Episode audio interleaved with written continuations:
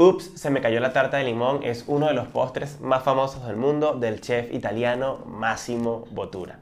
Intro. La creatividad a veces es un accidente, pero para poder ver oportunidades debes estar conectado con tu entorno.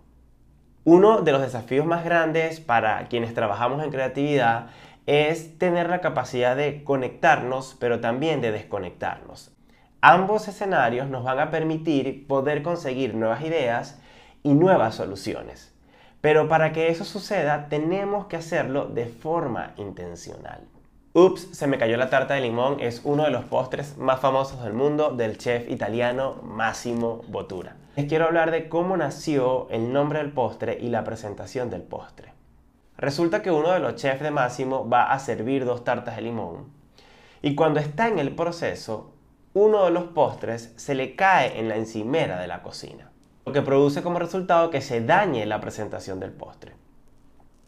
Y es por esto que les menciono el tema de estar conectados con el entorno.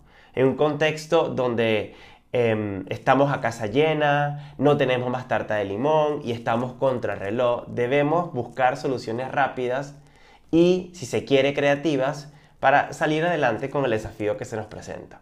¿Qué hizo Máximo en ese momento de tensión? Bueno, vamos a romper el otro postre. El que no se cayó, vamos a romperlo. Y los presentamos los dos de la misma manera. Y es curioso que justamente les hable de este ejemplo de romper, porque los procesos creativos y la creatividad en sí requiere de romper. Romper paradigmas, romper creencias limitantes, romper lazos o romper cosas, literalmente, como pasó con la tarta de limón. Por supuesto que el resultado fue increíble. Desde ese momento el restaurante comenzó a servir el postre con ese efecto como si se hubiese caído. Se convirtió en uno de los postres más famosos en el mundo. Eh, dicho sea de paso, el restaurante de Máximo está entre los 50 mejores restaurantes del mundo. Pero, ¿cuál es la repercusión de este escenario creativo?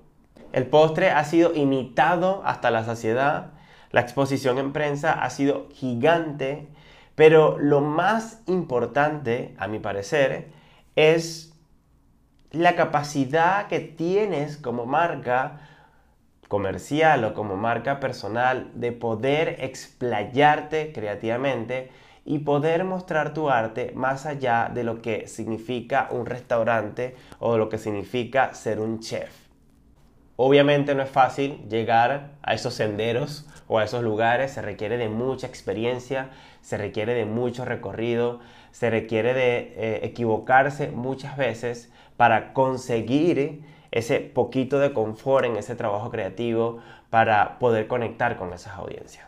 Si no conocías la historia de Máximo Botura, te invito a investigar un poco y a ver también sus otros platos para que puedas entender cómo son sus procesos creativos y cómo llega a estas ideas tan geniales.